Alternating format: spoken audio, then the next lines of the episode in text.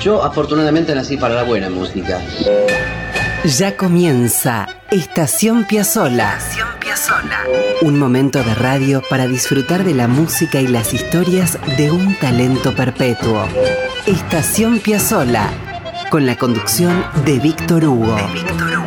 Producción general y textos Nicolás Tolcachier. Edición y puesta al aire Juan Derbensis. Coordinación general Ricardo Cutufos. Estación Piazzola.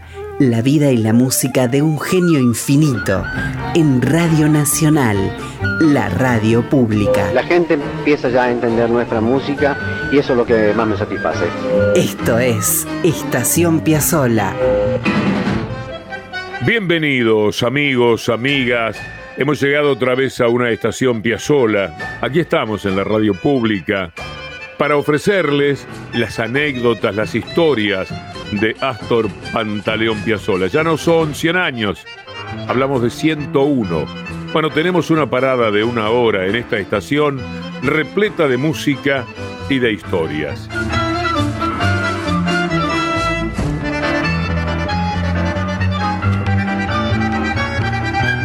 Hace muy poco escribimos junto a María Seoane un libro dedicado a Piazzolla que se llama Momentos. Lo editó la editorial Octubre y más allá del amor en forma de prosa que pusimos allí, el libro tiene una presentación y una edición fotográfica que recomiendo visitar. Pero más allá del libro, lo que les quería decir es que este programa, esta estación piazzoliana, también está nutrida de momentos Siempre recordamos alguna circunstancia, alguna isla de la vida de Astor, para poner allí la lupa y ver qué pasó con su música y con sus aventuras en tal o cual circunstancia. Y hoy nos vamos a detener en 1969.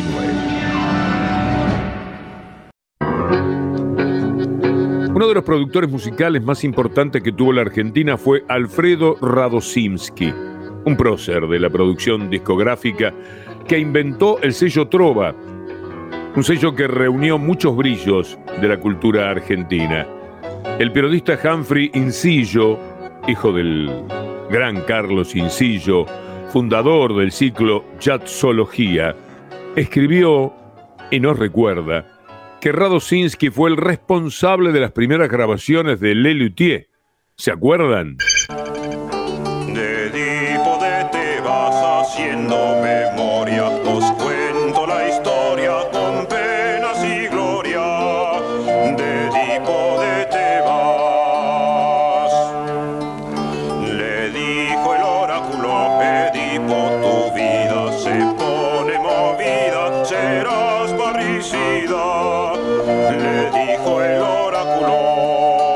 Trova y Don Radosinski también tuvo a cargo las primeras grabaciones de la porteña Jazz Band.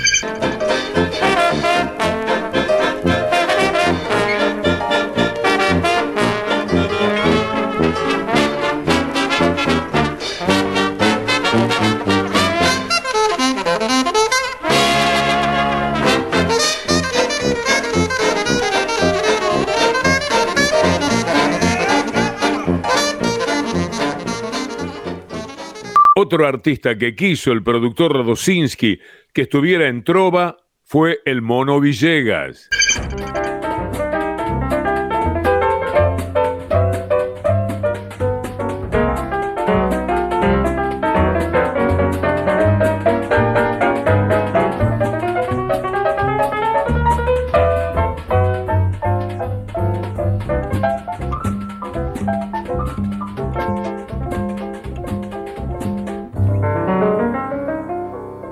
También entre las apuestas de Trova estaban las primeras maravillas del cuarteto Supay. Cuando salí de Santiago todo el camino lloré. Lloré sin saber por qué, pero sí les aseguro que mi corazón es duro, pero aquel día aflojé.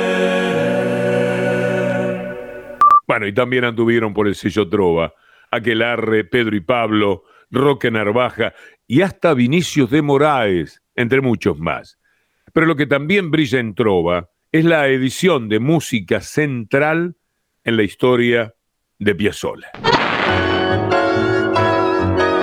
Alfredo Radosinski murió hace unos años, en 2017, tenía 91 años, y entre lo más resonante de la música de Astor que editó están María de Buenos Aires y el disco Adiós Nonino. Hoy vamos a visitar momentos del segundo de los discos Adiós Nonino. A la operita María de Buenos Aires, por supuesto, le vamos a dedicar otro programa entero. Lo que cuenta el periodista Incillo que Radosinski compartió junto a Manolo Juárez un programa de radio antológico, El Toscano y la Oreja. Esto fue por 1996. Además de la música, su pasión era el Racing Club de Avellaneda. Era habitual cruzar a este enorme productor cultural por el estadio junto a Chico Novarro, otro de los artistas que supo producir. ¿Saben con quién fue la primera grabación de Trova? Con Donna Carol, la extrañada y maravillosa cantante y claro, compañera de vida del recientemente desaparecido Oscar López Ruiz. Vamos a interrumpir un momento del relato con una obra de las fundamentales del disco. Vamos a ir con Otoño Porteño. Oscar López Ruiz fue parte de este disco enorme.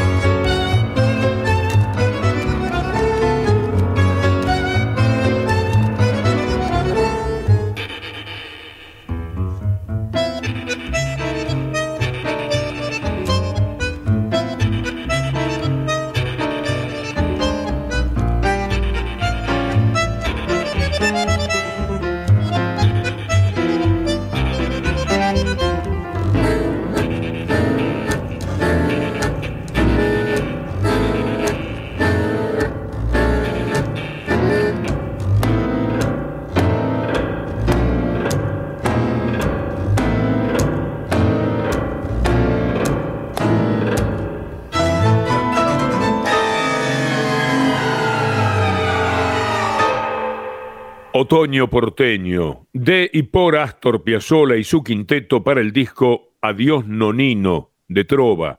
El quinteto era completado por Antonio Agri, Dante Amicarelli, Oscar López Ruiz y Quicho Díaz. Alfredo Radosinski, aquel productor de discos fundamentales de Astor, contó una vez que en el verano de 1968, Horacio Ferrer lo invitó a su casa en Atlántida, el gran balneario uruguayo. Y en aquella casita estaban Ferrer y Piazzolla trabajando lo que sería la operita María de Buenos Aires. Astor, Horacio y Alfredo pasaron algunas horas conversando y Piazzolla y Ferrer le contaron detalles del argumento y la forma en que pretendían encarar la operita. Dice Alfredo que quedó fascinado, pero que lamentó no tener la oportunidad de grabarla, porque Piazzolla tenía contrato con otro sello. Ahora, fíjense qué sucedió. Pasaron algunos meses y un día le comunicaron al productor Alfredo Radosinski que Piazzolla y Ferrer estaban sentados en su oficina de trova y que querían conversar.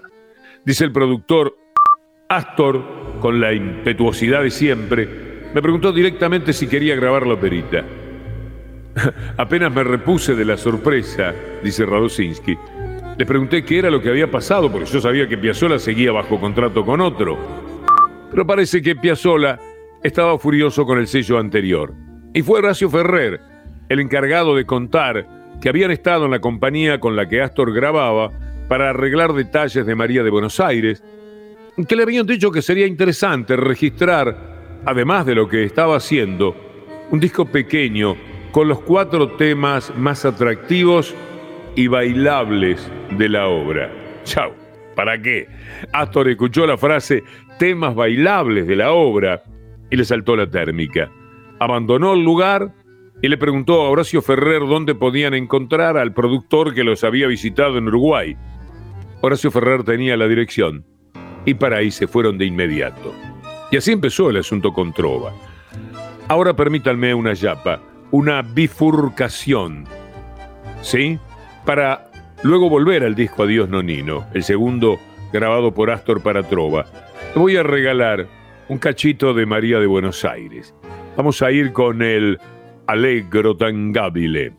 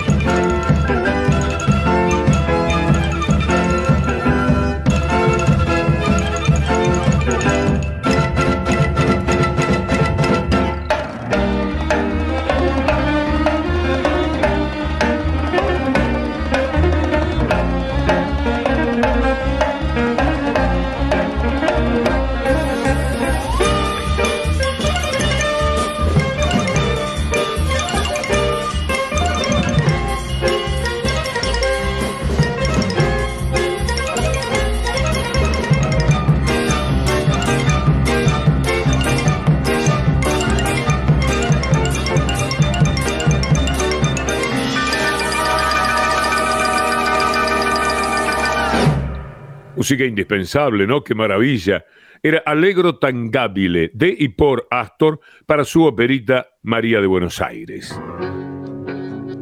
Bueno, pero ahora volvamos al eje del programa de hoy, el disco que siguió a María de Buenos Aires, que fue, como les hemos dicho, Adiós Nonino. Es aquel disco histórico que lleva en la tapa una foto en blanco y negro de Juan Mesticelli. Es aquella foto extraordinaria en la que se ve a Piazzolla concentradísimo en la apertura del bandoneón. Las últimas tres piezas del disco Adiós Nonino constituyen la suite llamada Tangata Silfo y Ondina. Permítanme contarles algo curioso. Piazzolla tuvo un momento de su vida en que fue muy supersticioso. Cuando Horacio Ferrer lo visitó en diciembre del 67, quedó sorprendido porque Astor estaba interesado en el pronóstico de Orangel. Contaba Ferrer que Piazzolla era muy sensible a todas esas cosas esotéricas, a la mufa, al destino, a los hados, y durante mucho tiempo vivió prisionero de todo eso. Bueno, al 1968, Piazzolla contó que fue a ver a un renombrado espiritista, De Bono, y De Bono le dijo que tenía su vida dos protectores, Sílfide, espíritu del aire, y Ondina, espíritu del agua. En homenaje a esos dos espíritus, Astor compuso su obra en tres movimientos, Tangata, Silfo y Ondina. ¿Qué es lo que vamos a escuchar? Para empezar, Fugata, una preciosura llena de magia.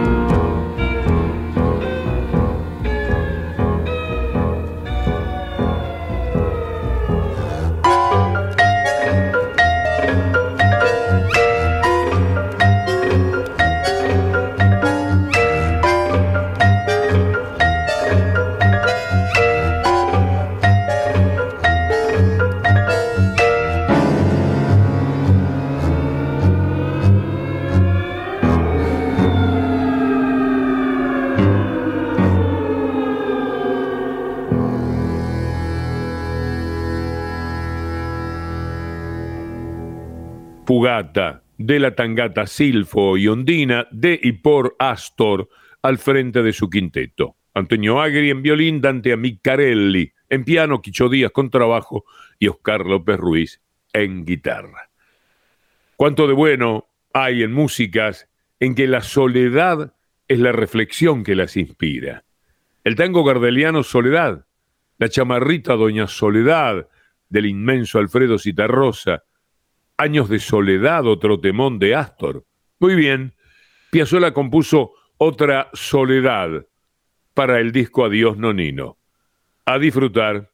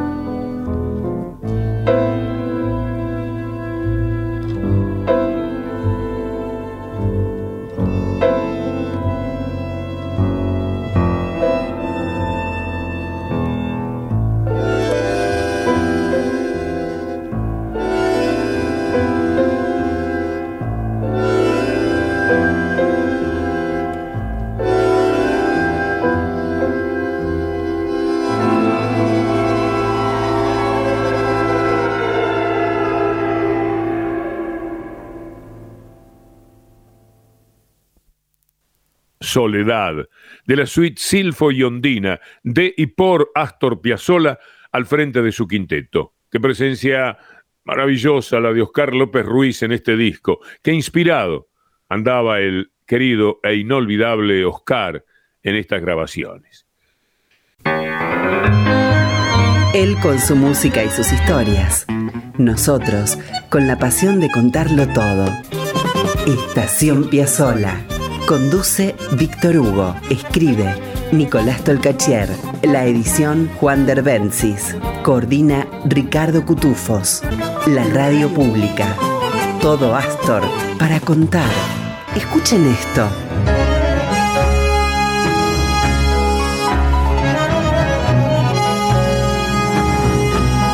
Y esto.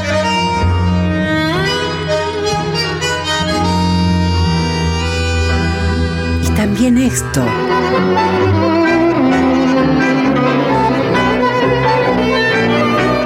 Y esto otro.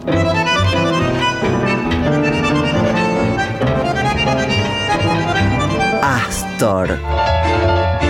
Una de las maravillas del mundo.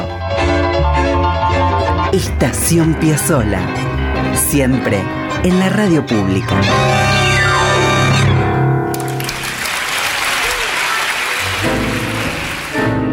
Muy bien, amigos, volvamos a Piazzolla con grabaciones para trova a fines de los años 60. Contó alguna vez Alfredo Radosinski, el productor, que las sesiones con el maestro Piazzolla fueron inolvidables. Y en una oportunidad sucedió algo que el productor solo pudo aclarar mucho tiempo después. Escribió en 30 años más tarde, en 1989, no, un poco menos, 20 años más tarde, algo que es conmovedor. Y dice, querido Astor, el día que estábamos grabando viniste al control para escuchar cómo había quedado una toma y te extrañó mucho que el técnico Osvaldo Acedo y yo te dejáramos solo escuchando dicha toma. Salimos del control para no molestarte ni desviar tu atención, porque la emoción de escuchar tu música nos embargaba por completo. No, Astor, no fue desinterés ni cansancio de nuestra parte. Salimos al pasillo y dimos rienda suelta a esa emoción y lloramos, lloramos, tratando además de no perturbarte. Sabes que uno, por más profesional que sea, por más acostumbrado que esté, también tiene corazón. Y ese día nos hiciste recordar, con la belleza de tu música, que nuestros corazones estaban en su lugar.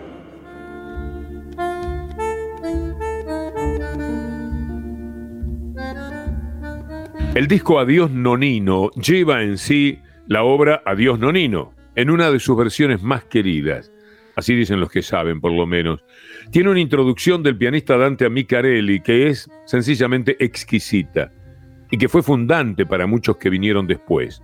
Oscar López Ruiz escribió sobre Amicarelli, a quien quería mucho. Les voy a contar primero.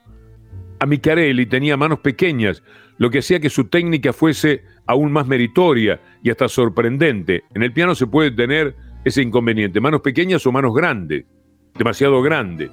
Bueno, era un tipo callado, era osco, provenía del jazz, tenía fama de ser un lector de música fantástico, leía a primera vista como pocos músicos y Astor conocía esa fama de Dante, así que decidió comprobar si era cierta. Citó a ensayo a las 5 de la tarde en su casa y por expresa intención de Astor de que así fuera, Dante Amicarelli vio por primera vez en su vida las partituras que tenía que tocar cuando llegó. no hace falta decirles que algunas de esas partituras eran y son muy difíciles de tocar cuando se las conoce a fondo. Si no se las conoce para nada, bueno, son imposibles, o casi. Piazzolla, con un gesto de magnanimidad poco usual, decidió empezar por los temas más fáciles. Estaba retrasando ex profeso el momento de molestarlo a Dante. Empezaron con Triunfal, tema que tenía un solo de piano lindo, pero no de los más difíciles. La cuestión fue que Dante tocó de punta a punta y de primera, sin equivocarse una sola nota.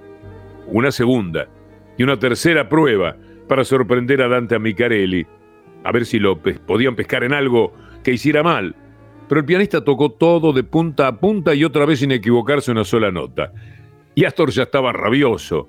Así que, después de disponer que descansaran un rato, se dirigió a Dante Micarelli y le dijo lo siguiente. El próximo tema que vamos a ensayar es revolucionario. Si lo tocas a primera vista, me como el piano con cuerdas y todo. Había pocas partituras tan difíciles. Y Dante la tocó de punta a punta sin errores. Después de escuchar a Micarelli tocar sin errores, revolucionario, Piazzolla guardó el bandoneón y suspendió el ensayo. Lo miró a Micarelli y le dijo que al día siguiente le iba a entregar un solo, que si lo tocaba a primera vista, se retiraba de la música para dedicarse a tejer crochet. Y llegó la última prueba. Dante tocó de manera irrefutable la hermosa cadencia del comienzo del tema Adiós Nonino, que iban a grabar poco después para el sello Trova. Frente a la belleza de lo que Astor había escrito, la cuestión de la lectura a primera vista cayó en el más absoluto de los olvidos. Ni Piazzolla, ni Dante, ni ninguno de los músicos se acordó de la disputa musical. Estaban tan emocionados que se iban a acordar de eso. De todos modos, para hacer justicia hay que decir que a Micarelli ejecutó como si hubiera conocido esa cadencia desde siempre e hizo vivir a todos un momento inolvidable. Bueno, vamos entonces con eso. Adiós Nonino, con la introducción de Dante a Micarelli.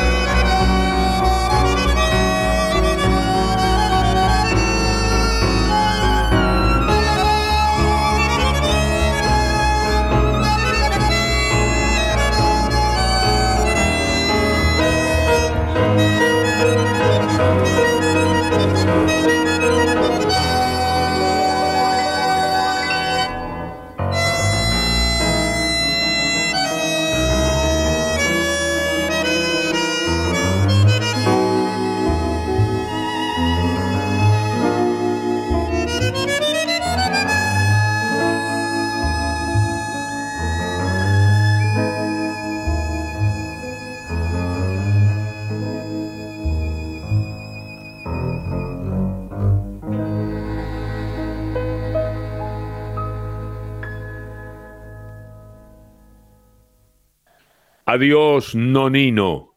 Astor y su quinteto en 1969 para el disco de ese nombre, editado por Trova y por el recordado Alfredo Radosinski. Ah, ¿saben qué otra grabó Astor en el disco Adiós Nonino? Les voy a contar algo primero. Astor siempre hizo futuro, siempre estuvo inclinado para mirar hacia adelante. En 1965 componía Mar del Plata 70 y en 1969 compuso Michelangelo 70, dedicado al boliche donde iba a encontrar estabilidad y presentaciones constantes. Michelangelo en San Telmo, un lugar fascinante de Buenos Aires. Bueno, ocupó tres sótanos del siglo XVII que habían formado parte de un puesto aduanero de la época colonial. Ahí está Michelangelo. Michelangelo fue un lugar central en aquellos tiempos de Piazzolla. Y este fue el homenaje que le hizo y con el que nos vamos a despedir de la visita a este disco.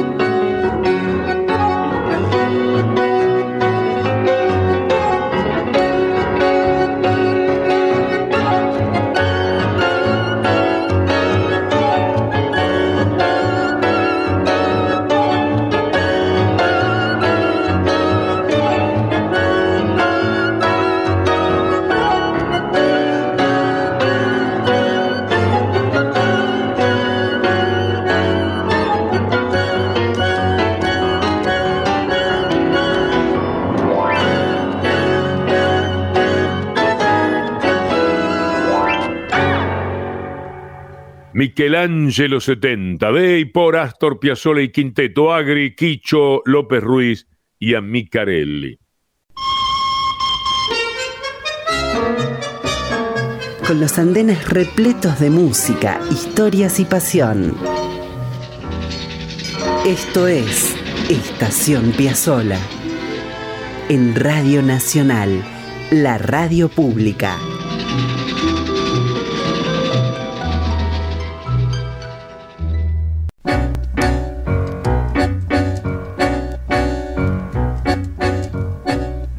¿Cómo sonaba Escualo, eh? Por favor. Es que esto viene con Yapa, con un cachito más de Piazzolla para cerrar el programa. Recorrimos una producción hermosa de 1969. Bien, diez años después, Astor tenía otro quinteto, el segundo quinteto, el que armó con Console, Pablo Ziegler, López Ruiz o Malvicino se alternaban y Fernando Suárez Paz. Astor siempre andando, siempre en movimiento continuo. Así se llama esta obra de fines de los 70.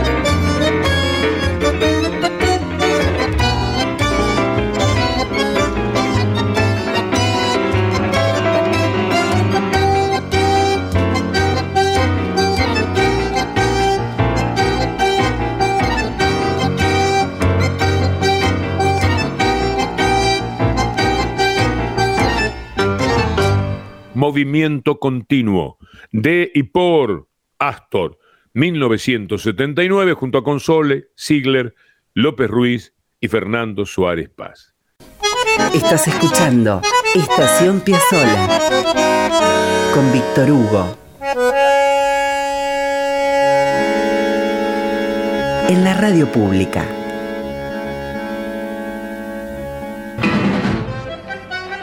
Amigos, nos vamos. Estación Piazzola lo hacemos junto a Nicolás Tolcacher. en la producción general y los sensibles textos históricos que acompañan esta música. Y Juan Derbensis en la edición, en la artística. Y Ricardo Cutufós en la coordinación. La semana próxima, si Dios quiere, nos vamos a detener una vez más para acercarnos a la música y a las aventuras de Astor Piazzolla. Hasta entonces, amigos y amigas.